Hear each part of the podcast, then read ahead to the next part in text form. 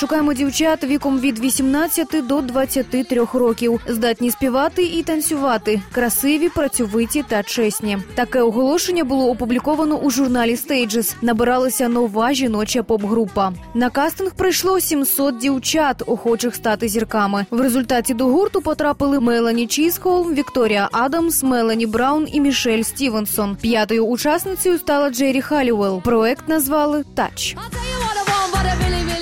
У 94-му році Джері і Мелані несподівано і для себе самих подумали, а чому б не назвати проект Спайс? Ніхто не був проти, однак виявилось, що у Британії із такою назвою проект вже був. Тому до назви дівчата вирішили додати Girls. Два роки Spice Girls дуже багато працювали, займалися вокалом, танцювали та розширювали репертуар. Продюсери не жаліли дівчат. Звичайно, конфлікту уникнути не вдалося. Тож вони позбулися від продюсерів, вирішивши, що підуть у вільне плавання. Орендуючи маленьке житло на всіх одразу, вони невпинно репетирували та складали пісні. І Spice Girls все таки судилося стати всесвітньо відомими. Проектом зацікавився вже популярний продюсер Саймон Фуллер. Буквально через шість місяців Саймон вибив для дівчат контракт зі студією Virgin Records. У 96-му році дівчата вже випустили свій перший сингл «Wannabe», а потім дебютний альбом Spice, продажі якого перевищували 20 мільйонів копій у усьому світі.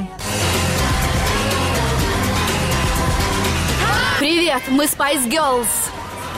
Учасниці групи стали популярними героїнями британської преси і у 1996 році отримали від журналу Top of the Pops прізвиська. У статті вони вперше були опубліковані як назви спецій: Posh Spice, Baby Spice, Sporty Spice, Scary Spice і Ginger Spice. Ці прізвиська стали вживатися як іншими змі, так і самими учасницями. Spice Girls став комерційно найуспішнішим жіночим гуртом в історії поп-музики. За весь час своєї кар'єри група випустила три студійні альбоми, проданих по всьому світі із сумарним тиражем понад 75 мільйонів копій. Одна з учасниць гурту Вікторія Бекхем неодноразово згадувала, що в таку шалену популярність іноді важко було повірити.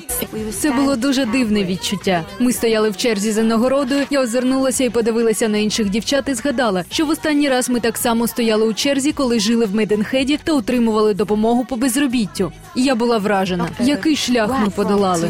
Біограф Девід Сінклер у своїй книзі «Wannabe» так охарактеризував популярність групи. Скері, Бебі, Джинджер, Пош і Спорті були самим впізнаним колективом з часів Джона, Пола, Джорджа і Рінго. У 2000 році, випустивши чергову пісню, маючи дев'ять синглів на першому місці у Британії та два мультиплатинових альбома, Spice Girls розпався. Через сім років учасниці Spice Girls воз'єдналися і вирушили у світове турне, у рамках якого дали 47 концертів у п'яти країнах і випустили альбом Greatest Hits. Пізніше група оголосила, що 26 лютого 2008 року відбудеться останній концерт в рамках туру. Представник групи пояснив їх рішення особистими і сімейними зобов'язаннями. Через чотири роки дівчата знову об'єдналися, аби виступити на церемонії закриття лондонської олімпіади. В інтерв'ю дівчата постійно наголошували на тому, що, попри все, вони завжди залишаються подругами та пишаються одна одною. Я можу сказати, що ці чотири дівчини це мої найкращі подруги. Вони зробили моє життя дивовижним. Я зрозуміла, як важливо мати вірних друзів. Вони для мене все. Сумуючи за сценою, шаленою популярністю та бентежним життям, Spice Girls періодично роблять спроби воз'єднатися, от як і зараз. Очевидно, що гурт вже не стане таким, як раніше, але фани та прихильники нікуди не зникли. І хоча зараз їх лише троє, це означає, що гурт Spice Girls все ще живий. Владислава Константіновська, Радіо Вестя.